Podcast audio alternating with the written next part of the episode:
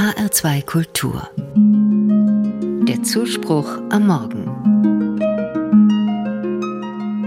5 Uhr morgens auf dem Bauernhof. Die Kühe muhen, die Schweine grunzen und Christian Zing ist der Herr dieser Schweine und Kühe.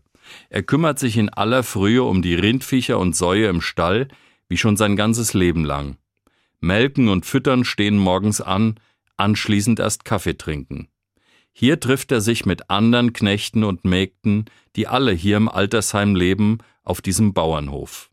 In einem Altersheim ganz anderer Art. Vor über 100 Jahren wurde es gegründet für alt gewordene Knechte und Mägde. Das Besondere an diesem Altenheim in der Schweizer Ortschaft Koppingen, hier sitzen die Alten eben nicht stundenlang vor dem Fernseher oder warten in einer Sitzecke auf ihre Angehörigen. Hier im Dienstbotenheim Koppingen tun alle, was sie immer getan haben. Marmelade aus frisch geernteten Beeren einkochen, Holz schlagen, Tiere füttern, den Stall ausmisten, Gemüse anbauen oder Wäsche waschen. Jeder natürlich nur, soweit er oder sie noch kann. Heimleiter Alexander Nägeli erzählt, viele zogen einst von einem Bauern zum nächsten. Weil unsere Bewohner hier wie gewohnt arbeiten, kommt ihnen dieser Ort meist nicht wie die letzte Lebensstation vor, sondern eher wie ein Stellenwechsel. Heimweh haben da die wenigsten, zumal fast niemand ein echtes Heim hat. Die meisten Bewohner waren unverheiratet oder haben keinen Kontakt mehr zu ihren Kindern. Manchmal waren sie einfach zu arm, um ihre Kinder zu ernähren und mussten sie zur Adoption freigeben. Hier im Dienstbotenheim haben sie eine neue Familie. Jeder tut hier noch, was er tun kann, fühlt sich akzeptiert im Kreis der Mitbewohner. Die Gründung dieses Heimes war eine Pioniertat der Geschwister Affolter von Öschberg. Sie wollten mit ihrer Idee alleingelassenen Knechten und Mägden einen Lebensabend in Würde ermöglichen.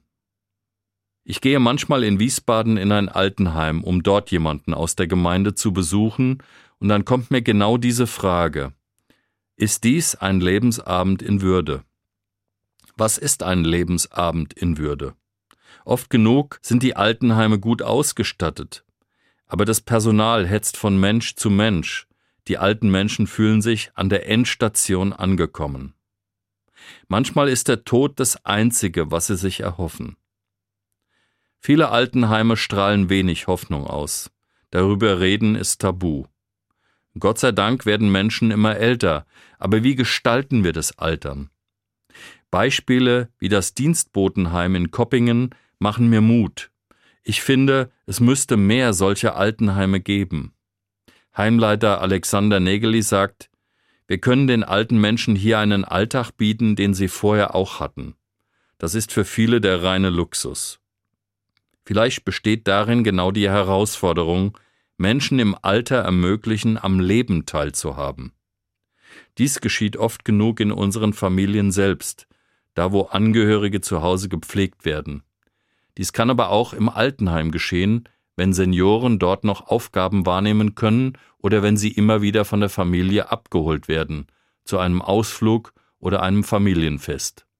Wenn ältere Menschen spüren, sie werden noch gebraucht und können am Leben anderer teilnehmen, dann ist der Lebensabend keine Endstation, sondern eine neue Phase ihres Lebens. Das wünsche ich allen alten Menschen auf der Welt und auch mir, wenn ich einmal alt bin.